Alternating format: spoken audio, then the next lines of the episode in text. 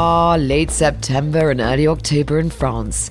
Summer dwindling and wilting into a trustingly chilly autumn. But what's the clay bridge that slides you between seasons? I'm Alexandra Lawton, and we're here at Roland Garros. The Roland Garros set. Hi, I'm Mark Woodforde, 17 time Grand Slam champion, and you're listening to Roland Garros set. Yay! I don't believe it. It's the last day entering Roland Garros for the last time this year, and it went by in a flash. God, I'll wake up tomorrow morning thinking, did that really just happen? Well, it's a big, big final with two big, big names, none other than Rafael Nadal, who's going for his 13th title, and Novak Djokovic, world number one, and a player that's really had his sights on winning on the clay here for years. Um, the crowning jewel of his career, I believe. Uh, been a special tournament, hasn't it? A different tournament. But will it have a different outcome after more than a decade of being dominated by a Spaniard that's so renowned here, the world calls him the King of Clay? So I'm going to speak to someone that's had his own fair share of big titles, 17, I believe, about what he thinks today's match will bring. Well, I have the great pleasure of standing in front of Mark Woodforde, former tennis player extraordinaire. Hello, Mark. I, I'm well, thank you. Yeah, uh, you, you know, I, I'm disappointed you didn't uh, add in the Grand Slam titles that I have. You were just talking to me about uh, all of that, but yeah, it's, it's great to be here calling for what is uh, to be an extraordinary match between the two um, powerhouses of tennis. Absolutely. I mean, and you've been here the entire tournament, so you've seen it all unveil. Everybody's talking about that this could be Djokovic's year. I'm not convinced, and you? I love both of these guys. I, I take great joy, uh, and I, I guess being a former player, to sit in the commentary booth and watch how tennis has evolved over the years. Certainly since I've played, uh, I'm not even close to that level uh, on, on, the singles court. But you, you know, it's such a, a, key match. I mean, they're, they're both striving to reach a record that possibly you, you, know, could take away that greatest of all time t- uh, title away. From, the goat title. Yeah, um, you know, it it uh, a, a matchup between someone who has not lost all year. I don't consider the default that that Djokovic experienced at the U.S. Open a loss at all. I think the uh, umpire did though. God. yeah, yeah. Well, she, you know, followed. Bad luck. Yeah, yeah. Followed through with the rules there, but you know, someone who hasn't lost all year against someone who has never lost in the final here uh, on this particular court. So, it is. That's what we do as commentators, trying to find you know these little nuances. Who has an edge? I think overall, the top of the tournament, Djokovic has been playing a little better for me. I'm really uh, focused on at the start of the match to see how his body reacts after the five set match. Rafa obviously was tested against Schwartzman, but I think that was almost painful to watch. My God. Oh, but but there you go. Even Nadal at the end of his match, even though he won in straight sets, I think he, you know, it's just it takes an effect. This record, you know, you're going for a piece of history. We say that these guys are already in history books, but I know what it's like when you're going for something that is unique that no one else is going to achieve, and was fortunate enough to do that with Todd on the doubles court. It took us, uh, you know, several times to get over that hump to break a record. Are you talking mentally? I, I, I, think mentally, because you, you're going to be in the history books, but to actually own something on your own that no one else is going to break. And uh, so the enormity of Rafa, I think it started to sh- take its toll a little at the end of the, the match against Schwartzman. But of course, you know, Djokovic is on that same goal, that same path is trying to reach Federer's record. So I, I Djokovic seems a bit more relaxed, though. You know, he sort of takes meditation to tennis uh, Rafael Nadal, I almost feel like when I see him, he's not going just for the 13th, he's going for the 20th almost. And I feel like to get over that 13th hurdle, he's thinking about the 20th title, not today.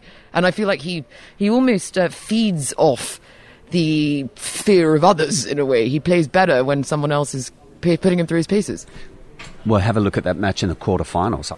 I think is a better player than Pablo Carreno Busta. But the nightmares of what happened in the US Open, I think actually created that tension and the problem with his neck and the, the left arm.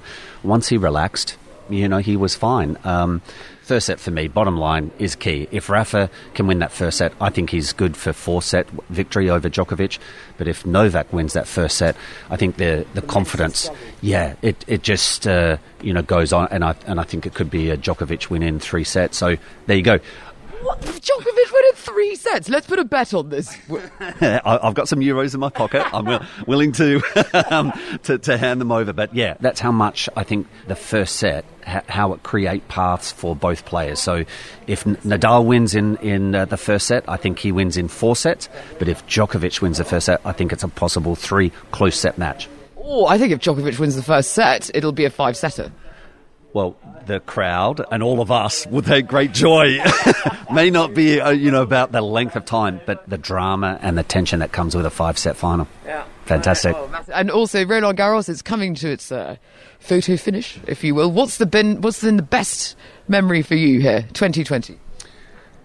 I, I think the best Is it meeting me and doing this interview? besides that, yeah, um, I was so entertained by Hugo Gaston's match coming from two sets to love. It reminded me of what Roland Garros usually is. Unfortunately, it's not this year, but boy, the thousand or so people that were here, they tried to lift the spirits of Roland Garros. And I think that's something that the FFT can hang their hat on, that they have got this. Uh, brilliant uh, event over the finishing line, just with one more match to go. And um, uh, yeah, we look forward to 2021. Oh my goodness, yeah, and I'll see you in less than a year. And just one last thing, yeah, sorry about that. And uh, do you know Nadal or uh, uh, Djokovic personally on any personal level? Well, I I worked with Djokovic for about eight weeks. Um, oh wow, a, lo- quite some time ago. So I, I was able to spend some time with him. Um, I, I, Rafa, I've you know crossed paths with him in the locker rooms uh, when I've been playing the Legends event, and you, you know just Just such a legend, Mark. Honestly. uh, just the uber professional that he is. Um, so you, you know, I don't. Uh, I'm not going to turn around and say that. Hey, I'm I'm good mates with him, but uh, certainly, uh, you, you know, there's. You weren't like whipping the towels in the uh, in the changing room. Uh, no. Oh my gosh. Well, it's been an absolute pleasure talking to you. And uh, you are on the world feed. So you've been doing the commentary. Catch Mark Woodforde in the sonorous Australian Australian totes. He uh, who he who thinks Australian plays Australian. well, on clay, that's what I had to do is play Australian. There was no use trying to play like a, a true Euro on these courts. So. Uh, Get out of it. Mark, honestly, it's been such a pleasure. Thank you for everything you've done at Roland Garros. And like I said, I'll see you in less than a year. yeah, thank you. Good to see you. Cheers. Great talking to Mark. Seriously, walking around Roland Garros, he always puts a smile on my face because he is always smiling. And he's got fantastic commentary, always got something to say. But I'm on my way to the boutique now. Given it's the last day, I can't go away empty handed. And it's got some really, really nice stuff in there. So I might go check it out. So I'm just in the boutique at Roland Garros, standing in front of two people who work here. What are your names? Clemens. Clemens. Yeah. Isa. And Isa, that's a lovely name. I have swear it's quite rare. Yes. Yes. Who do you support? Nadal. And you support. The winner, Djokovic. Oh god, that's confident, isn't it? Well, I have a little uh, test that's going to determine who's going to win, Nadal or Djokovic. Isa, what age did Nadal f- win his first tournament? Was it at eight years old, twelve years old, or sixteen? 12 years old.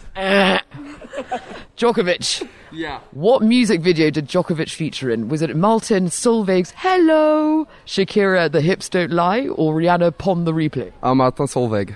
Ding! Come on, Isa, you can do this. What age did Nadal win his first Roland Garros? Was it 2000, 2005, or 2008?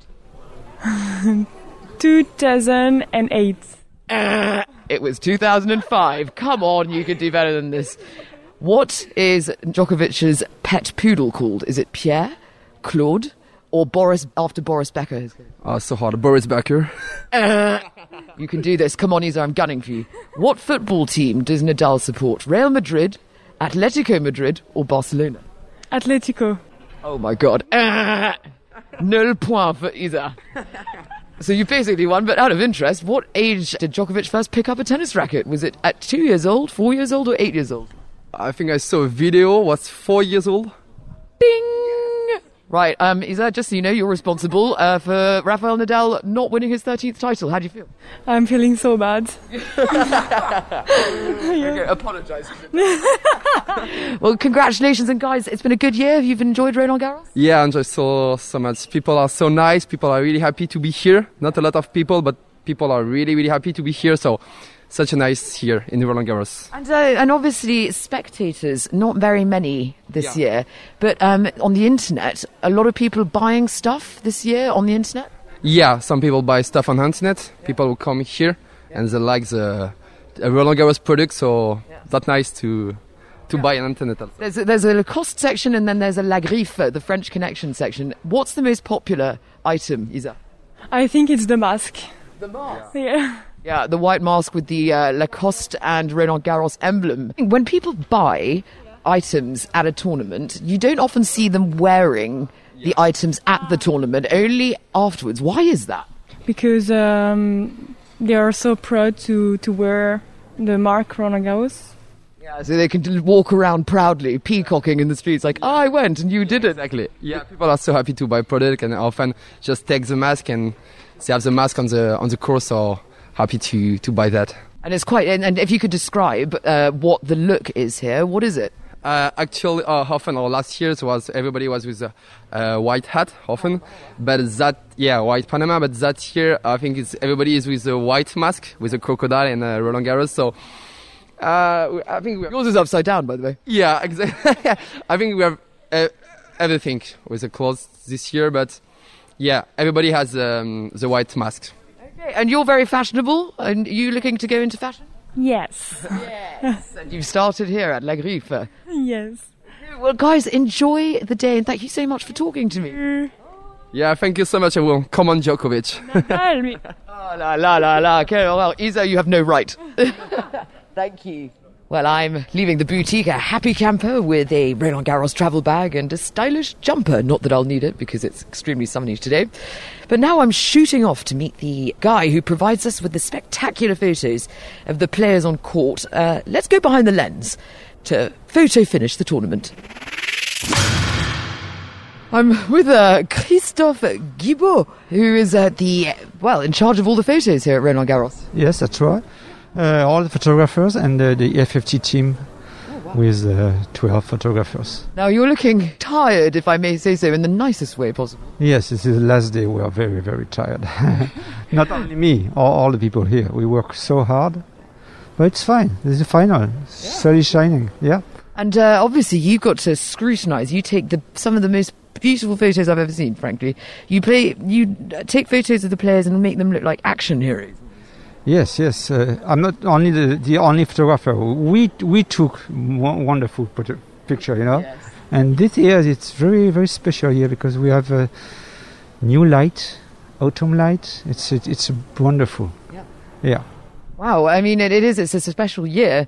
And now we've got the men's final. We've got Rafa Nadal, Novak Djokovic, and you have been someone that gets up close and personal almost in taking the photos of the players.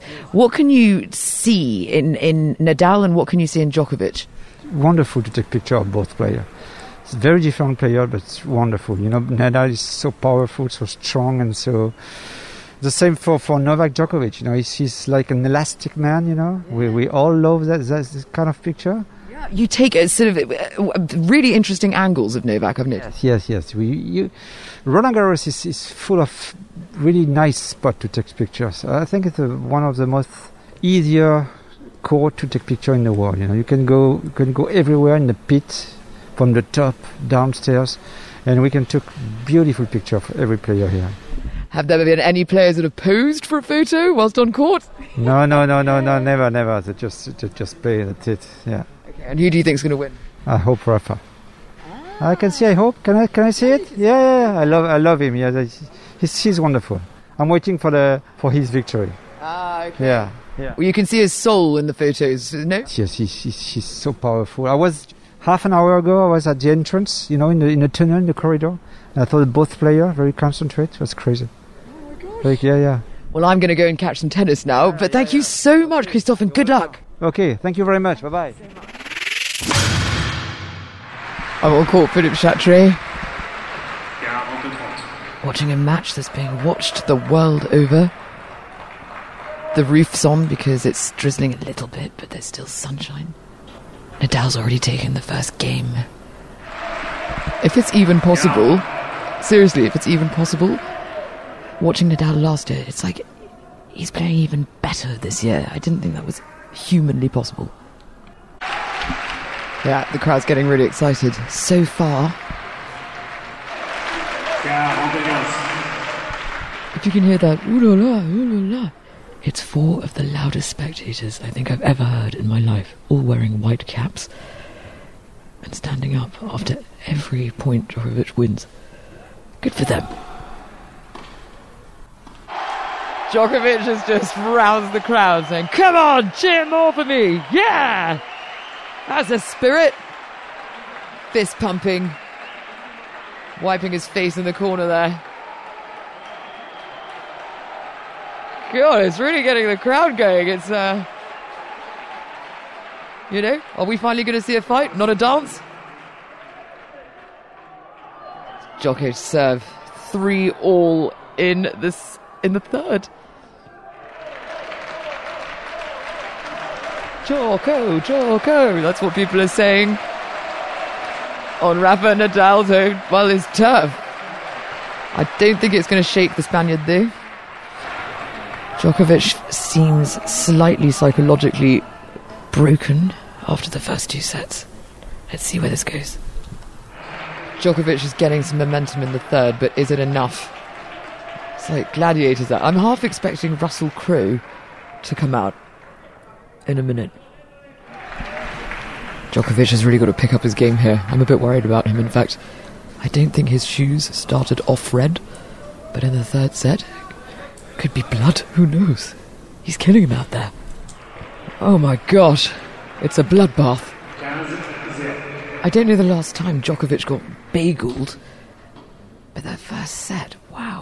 Second, wow. And now we're in the third. Nadal seems to have the edge. He's on serve. Goodness. Ace! Rafa Nadal falls to the ground. A straight three set win for the 13th time. Business as usual for this Spaniard. He's fist pumping, arms in the air, wiping his eyes. He's smiling like a child. Novak Djokovic, he fought valiantly, but it just wasn't enough to take down the king of clay. Rafael Nadal, his statue comes next year. The personification of a stone cold player on the clays of Roland Garros. What a tournament, a special 2020 edition. It's been a privilege being your eyes here, ears here. I'm Alexandra Lawton. I'll see you very soon, less than a year. And you've been listening to the Roland Garros set. If you have any comments or stories that you'd like to share with us, please do get in contact at hashtag Roland Garros on Twitter, go to Facebook, or use our official Roland Garros mobile app, or just get in contact directly with me. That's at Alexandra Lawton. Toodaloo. The Roland Garros 7. Merci.